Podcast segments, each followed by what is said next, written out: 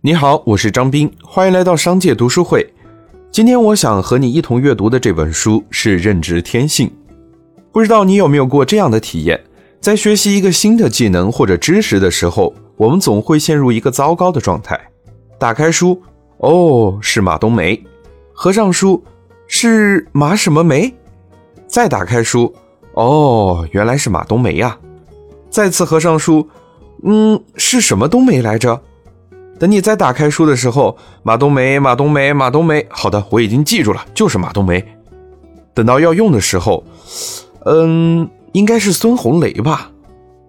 虽然说这只是一个段子，但我们经常会陷入类似的马冬梅魔咒之中。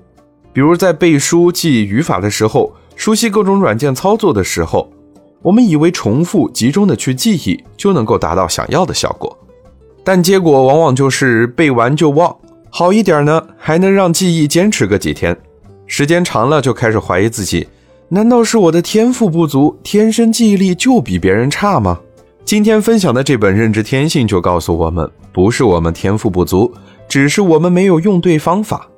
有效学习的关键不在于重复，而在于锻炼大脑检索知识的能力，让知识在脑子里随时待命。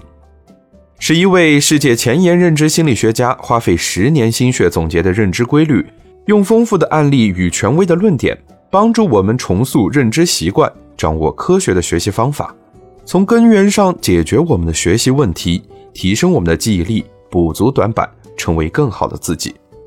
学习从来就不是一件轻松的事情，这些方法的意义在于能让我们付出的时间都不会白费。